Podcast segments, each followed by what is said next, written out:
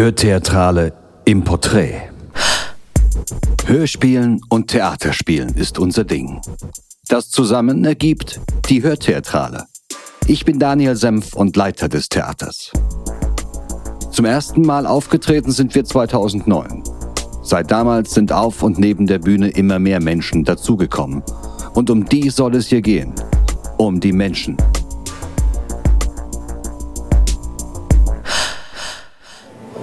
Jetzt an? Ist an? Wenn es aus ist, rede ich halt lauter. So? So schön? Das ist Franziska Knitsch, Gut. Wenn es dich glücklich macht. Schauspielerin. Jetzt hau ab, verflucht nochmal, ich hab eine Natter hier im Sack und die werf ich dir auf deinen Kopf, wenn du nicht abhaust. Sängerin. get to taste of blood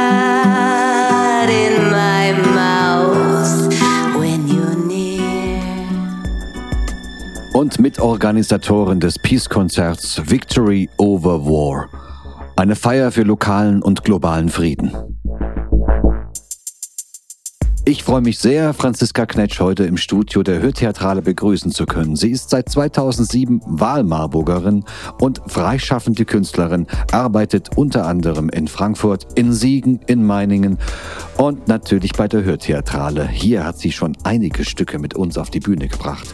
Nicht nur Dracula, auch Frankenstein, der Sandmann, Dr. Jekyll und Mr. Hyde, das Zeichen der Vier, das gefleckte Band und Rapunzel. Ich freue mich.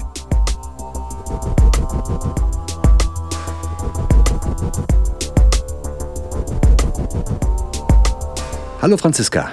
Hi Daniel. Ich freue mich sehr, dass du gekommen bist und bei dem Podcast der Hörtheatrale vorbeizuschauen und etwas über dich zu erzählen und auch etwas über die Hörtheatrale zu erzählen. Soweit ich mich erinnere, Franziska, war unsere erste Produktion Dracula. Ja, also meiner Meinung nach glaube ich auch, das stimmt. Ja, das war mein erstes Stück mit der Hörtheatrale. Wann war denn das? So um 2010 rum. Okay, 2010 war der Rund von Baskerville. Ich glaube, es war 2011. Das kann gut sein. Du, ich weiß das nicht mehr genau. Wir machen das schon so lange zusammen. Da fliegt die Zeit. Und äh, wo hat das stattgefunden? Das hat stattgefunden am Spiegels Lustturm tatsächlich. Mit einem wunderschönen Friedhof, der da hingebaut wurde. Und ich durfte in einem schönen, blutigen Brautkleid da durchmarschieren als Vampirin. Das hat mich sehr gefreut. Und äh, wann hast du dich entschlossen mitzumachen und wie kam es dazu? Also mitmachen wollte ich da natürlich schnell, weil ich das ein super Format finde und weil ja Spiel durch Sprache sowieso was ist, was ich sehr gerne mag. Also auch verschiedene Akzente, verschiedene Launen, verschiedene Figuren über Sprache finden. Und dann äh, hast du mich irgendwann gefragt und da war ich sehr glücklich drüber. Vielleicht hast du mich gefragt, weil ich mal Gothic war. Das, vielleicht hat das gepasst zu dem Dracula, das weiß ich nicht genau. Das kann gut sein. Aber vor allen Dingen habe ich dich gefragt damals, weil ich total Lust hatte, mit dir zusammen auf der Bühne zu spielen. Dracula, gib mir mein Kind zurück. Ausgeburt der Hölle. Bitte gib mir mein Kind zurück.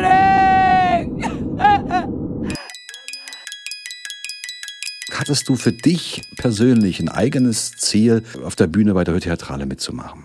Ja, also was ich speziell toll fand, war, was ich schon gesagt habe, dass man eben mal den Fokus wegnimmt von diesem, wo laufe ich hin, was ziehe ich an, also dieses ganze außenrum und nur den Text nimmt.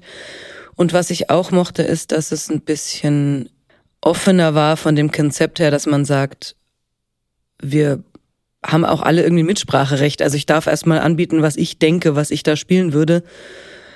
Und es ist noch nicht so ganz konzeptionell in eine Richtung gebogen oder man kann auch miteinander mal diskutieren und sagen, ich würde es aber gern so machen.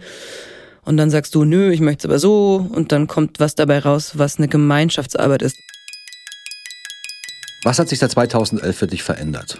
Also was sich für mich geändert hat oder für uns alle geändert hat, ist, dass wir am Anfang zum Beispiel war es ja auch viel äh, sporadischer. Also da gab es eine Produktion und meistens hat man die im Sommer irgendwo Open Air aufgeführt und dann war das auch erstmal wieder rum und dann hat man vielleicht mal eine Spielstätte gefunden, wo man es auch gemacht hat.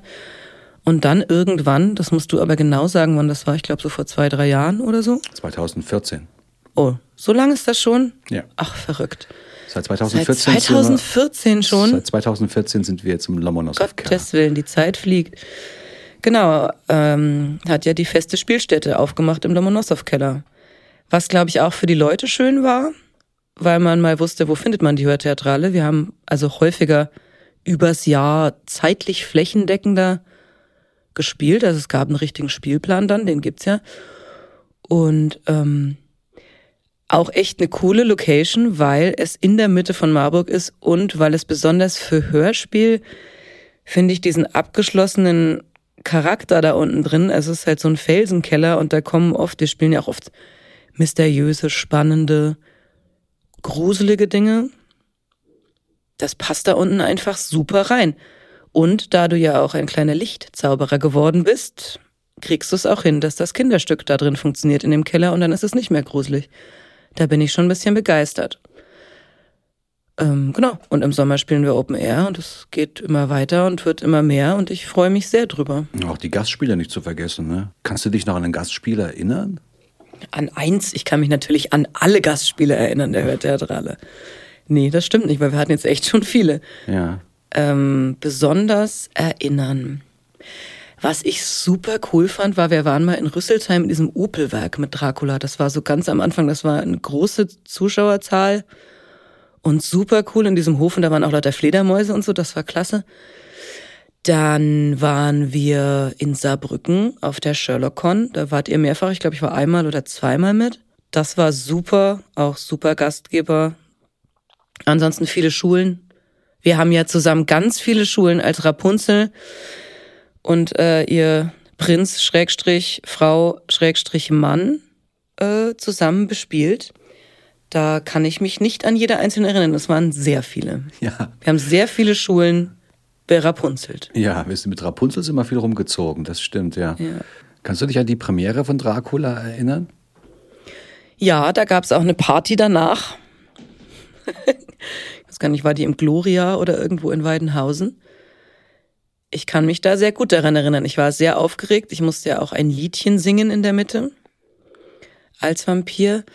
Da kann ich mich gut dran erinnern. Auch an das geile Gefühl. Damals war das ja noch wirklich so. Da bin ich hinten aus diesem Wald rausgelaufen gekommen. Also dieses super krasse Gefühl, dass die Leute einen erst ja gar nicht so sehen und dann irgendwie denken, was ist denn das da hinten im Nebel? Hast du die Lucy noch drauf?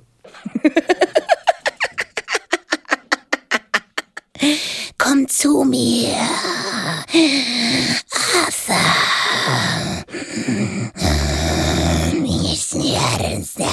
Arthur. Ich Bitte, Arthur. Ja, und so weiter und so weiter und so weiter. Danke dir, Franziska. Wie reagieren die Leute bei, einem, bei so einem Abend bei der Hörtheatrale? Also so wie ich das wahrnehme, äh, ausnahmslos beschwingt und fröhlich. Aber wenn ich das jetzt sage, hört sich das an, als würde ich hier Werbung machen wollen und erzähle irgendwas. Aber es ist ja wirklich so, es sind entweder Leute, die mehrfach kommen, die mögen es sowieso und freuen sich immer über neue Stücke oder gucken man Sherlock Holmes dann fünfmal an und sehen jeden kleinen Unterschied. Und die, die da zum ersten Mal hinkommen, äh, freuen sich auch total, weil die einfach von diesem Format überrascht sind und sich nichts drunter vorstellen können und weil es auch trotz allem, es gibt immer, selbst in den ernstesten Stücken gibt es ein, zwei Stellen, wo man mal schmunzeln oder lachen kann, was ich persönlich wichtig finde im Theater als inneren Druckausgleich als Zuschauer und auch als Spieler. Was ist denn da mit Ihrer Hose passiert, Dr. Wurst? Der Zaun. Entschuldigen Sie bitte, aber das... Ja, dann kann ich mal wieder lachen.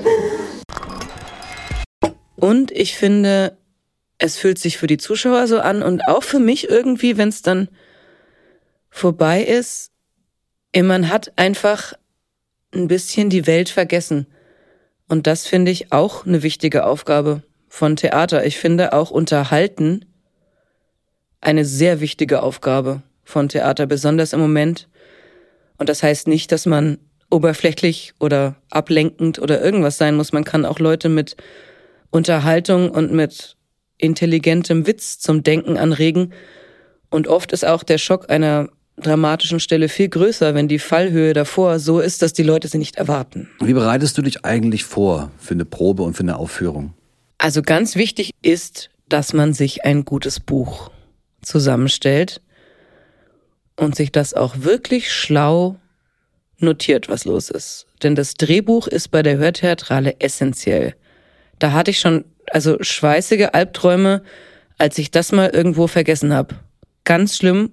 Und zum Beispiel bei Dracula bin ich auch diejenige, ich kann das nur mit dem Originalbuch spielen. Also mein Buch ist von, was haben wir gesagt, 2011.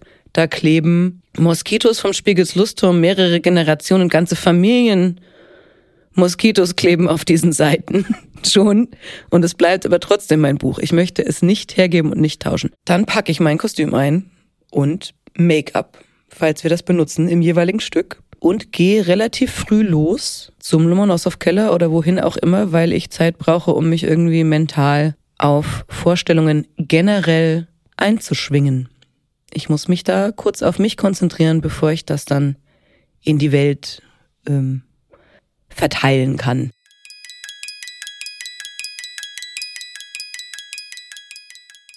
Lass uns doch noch mal ein bisschen über dich reden. Wo kommst du her, Franziska? Ich komme aus äh, gebürtig aus Oberfranken, aus Helmbrechts. Das ist eine kleine Stadt in der Nähe von Hof, zwischen Hof und Bayreuth. Bayreuth kennen manche Leute wegen den Wagner-Festspielen. Das ist auch in der Nähe von Kulmbach. Das kennen die Leute wegen dem Bier. Ja, mhm. da gibt's sehr gutes Bier, wo ich herkomme ursprünglich. Bin ich aber schon lange nicht mehr da.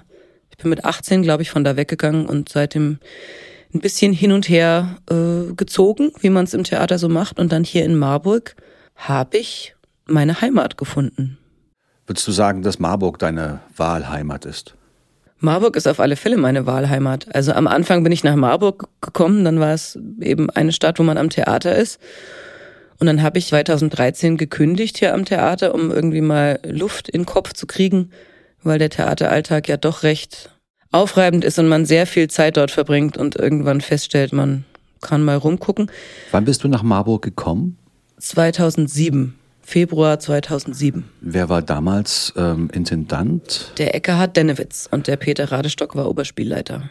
Und da wäre ich eigentlich im Sommer gekommen und dann hatte mich der Ecke aber schon vorher geholt wegen einem Stück.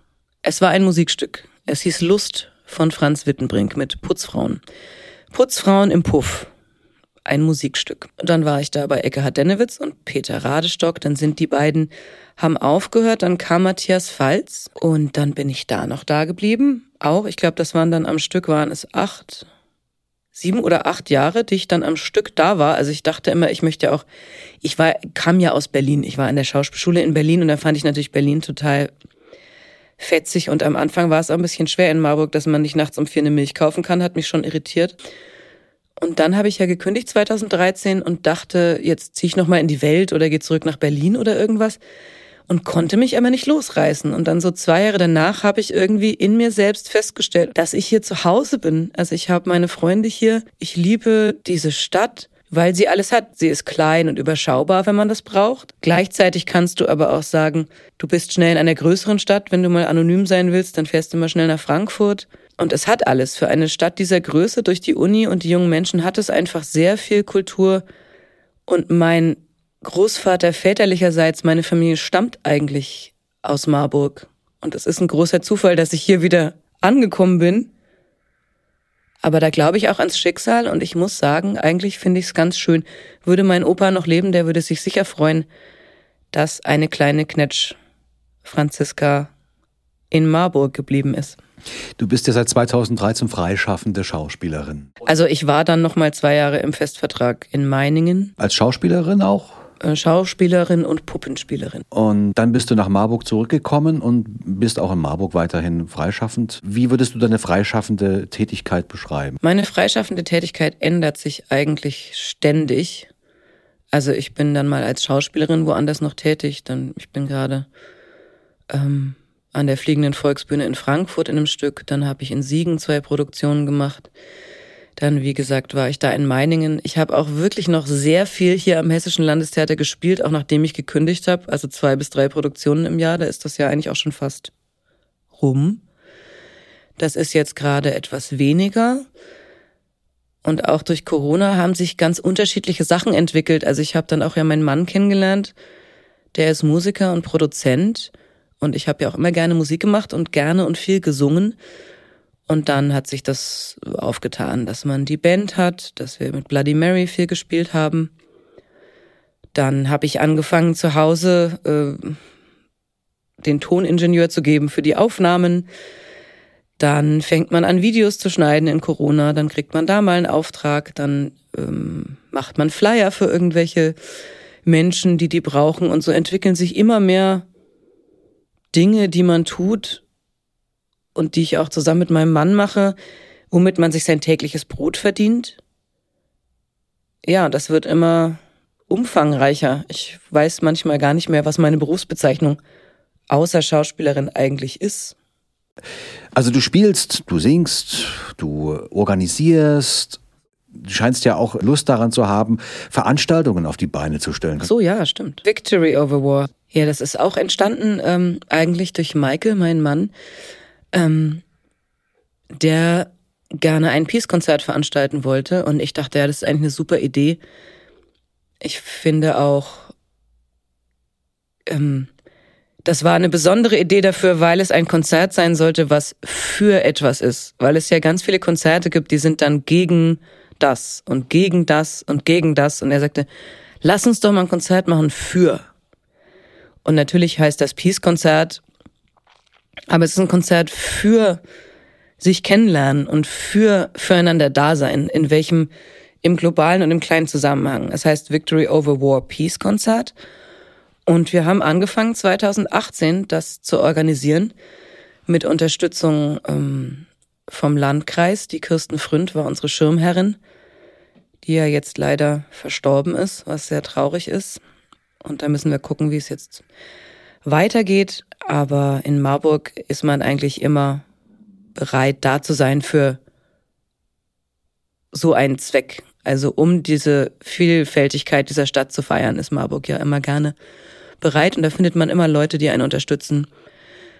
Und das, äh, ja, macht mir auch Spaß. Also das ist auch äh, eine Sache, wo man denkt, na, das mache ich jetzt mal. Und beim ersten Mal, genau wie wahrscheinlich du bei der Hörtheatrale immer mehr, kriegt man so mit, oh ja, ach Mist, ja, das hätte ich jetzt auch noch. Da hätte man jetzt auch dran denken sollen, das muss man noch machen und das muss man noch machen.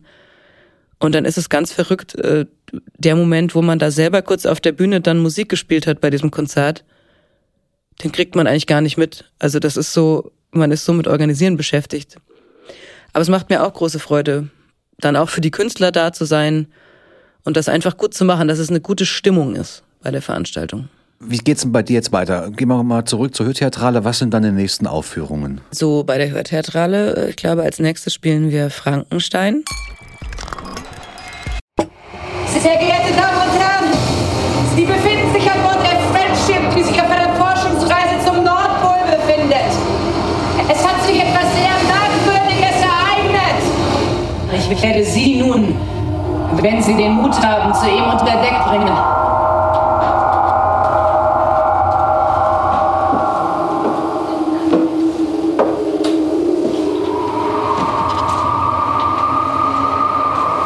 Viktor Frankenstein. Das spielen wir jetzt und äh, ich denke auch nochmal Sandmann. Auch ein tolles Stück. Sandmann von E.T.H. Hoffmann. Ja, genau, Sandmann von E.T.H. Hoffmann. Da spielt auch der Michael Köckritz mit und du ja auch, Daniel. Ne? Ja. Das machen wir zu dritt. Ähm, genau wie Frankenstein. Ja, stimmt, ist dasselbe Ensemble sozusagen. Ähm, und dann machen wir ja neu ein Stück zum ähm, Marburg 800 Jubiläum. Das heißt, Marburg ist keine Uni, Marburg hat eine Uni. Ja, ich danke dir, Franziska. Ich danke dir, Daniel. Das war ein sehr, sehr schönes Gespräch, was wir hatten. Und ähm, liebe Grüße an die Zuhörer. Ich freue mich, Sie zu sehen beim nächsten Mal. Bis zum nächsten Mal. Hörtheatrale im Porträt.